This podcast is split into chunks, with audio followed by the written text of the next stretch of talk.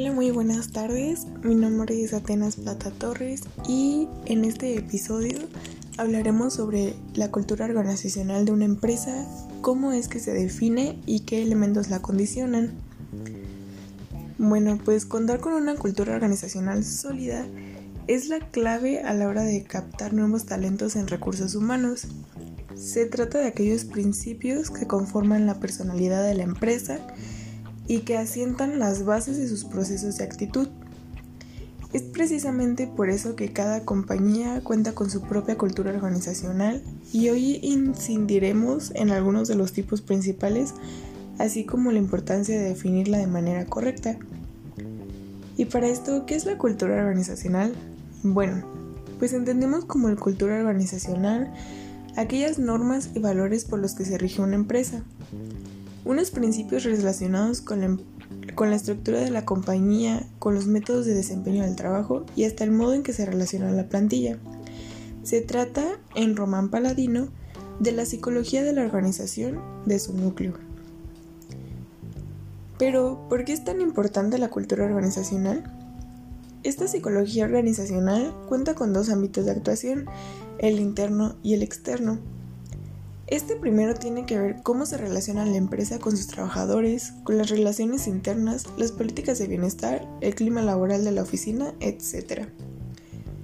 Respecto al nivel externo de la cultura organizacional, tiene que ver con el comportamiento de la entidad de cara al exterior, de su actitud social. Es de su materia de sus empleados y de la imagen eh, corporativa que brinda fuera a los clientes en general.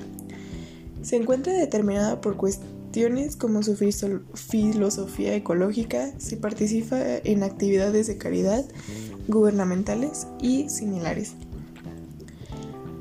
La idea de esta cultura organizacional es que sea coherente y permita al trabajador identificarse con lo que se transmite socialmente. Es justo por esta razón por lo que es clave a la hora de reclutar nuevos empleados, como decidíamos anteriormente. Componentes básicos de la, cultura organizacional de una empresa. Llegados a este punto podemos establecer algunos componentes básicos de la cultura organizacional de una empresa, los cuales son las normas organizacionales, estructura de poder o tipo de liderazgo, las relaciones de la plantilla, los valores de la empresa. Normas organizacionales, componente de la cultura organizacional. Bueno, las normas organizacionales establecen las pautas, normativas y principios de la empresa en relación a diferentes aspectos. Por ejemplo, las normas o regulación pueden referirse a el salario. Hay que tener en cuenta que si existen objetivos ligados a incentivos de qué tipo, cómo se planea el aumento salarial en la progresión de carrera. El código de conducta pues todos los comportamientos establecidos, determinadas formalidades en las reuniones, ciertas normas de cómo estar en el espacio de trabajo, etc. Lo mejor que te lo puede aclarar es el vestuario. Piensa en una consultoría que hay que ir a trabajar de traje y compáralo con una tienda de ropa en la que los dependientes van con ropa del establecimiento. Uno de los códigos de conducta más evidentes es el de Apple. Mira cómo es una tienda suya, cómo visten sus dependientes y cómo se comportan. Eso es el, código de conducta. Los, los, procedimientos operativos por los que funciona la compañía, para que nos entendamos, una empresa como Toyota sigue el método Lean para producir, mientras que Adobe sigue una metodología ágil. Estos métodos de, de producción dicen mucho de ellas y ayudan a definir su cultura organizacional. La misión y visión. ¿Cuáles son los objetivos de la compañía? ¿Qué puesto pretende ocupar en el mercado? ¿Cuáles son las aportaciones que pretende dar al mundo? Todos tienen una visión a largo plazo, un dónde quieren llegar y eso es fundamental para una empresa. La estructura de poder define la cultura organizacional. La estructura de poder o estructura en general de la empresa es otro de los elementos que ayudan a definir la cultura organizacional. No estamos hablando de las relaciones entre empleados, sino de quién lidera y cómo lo hace, incluso de los sistemas y plataformas que hacen posible esta cadena de mando. La estructura de poder queda reflejada habitualmente en el organigrama empresarial. Esta herramienta, además, Resulta de gran ayuda cuando nos encontramos ante una nueva incorporación.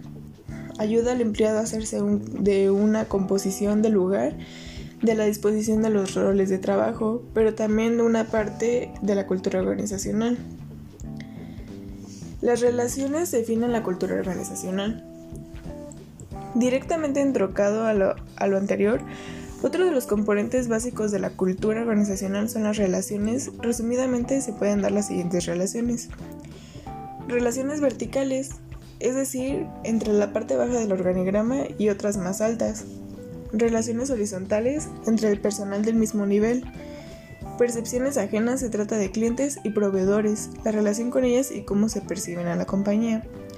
Estas relaciones son las que definen cuál es el clima de la compañía, que es uno de los factores que más ayuda a distinguir a una empresa de otra. Para cuidarlas y favorecer la comunicación interna será fundamental contar con las herramientas adecuadas. Es el caso de los portales del empleado y el manager, un canal de comunicación bidireccional clave de esta relación. Los valores también son un elemento de la cultura. El punto de los valores es un poco controvertido.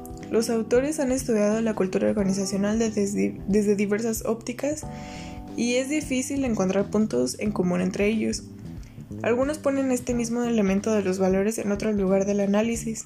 Para aclarar, basta decir que se trata de la empresa que la empresa considera como bien sus dinámicas sociales. Vamos a explicar mejor. Piensa en las reuniones. No todos tienen el mismo tipo de reuniones, la forma de presentar es distinta, la forma de expresarse, incluso cómo se sienta la gente, todo esto con normas sociales. Bueno, pues esto es un poco de lo que se basa la cultura organizacional. Claro que este tema es aún más abundante, pero creo que esto es lo que nos podría ayudar en este momento y después hablaremos un poco más sobre esto. Muchas gracias por el interés en este tema y muchas gracias por escuchar este episodio nuevo. Hasta luego.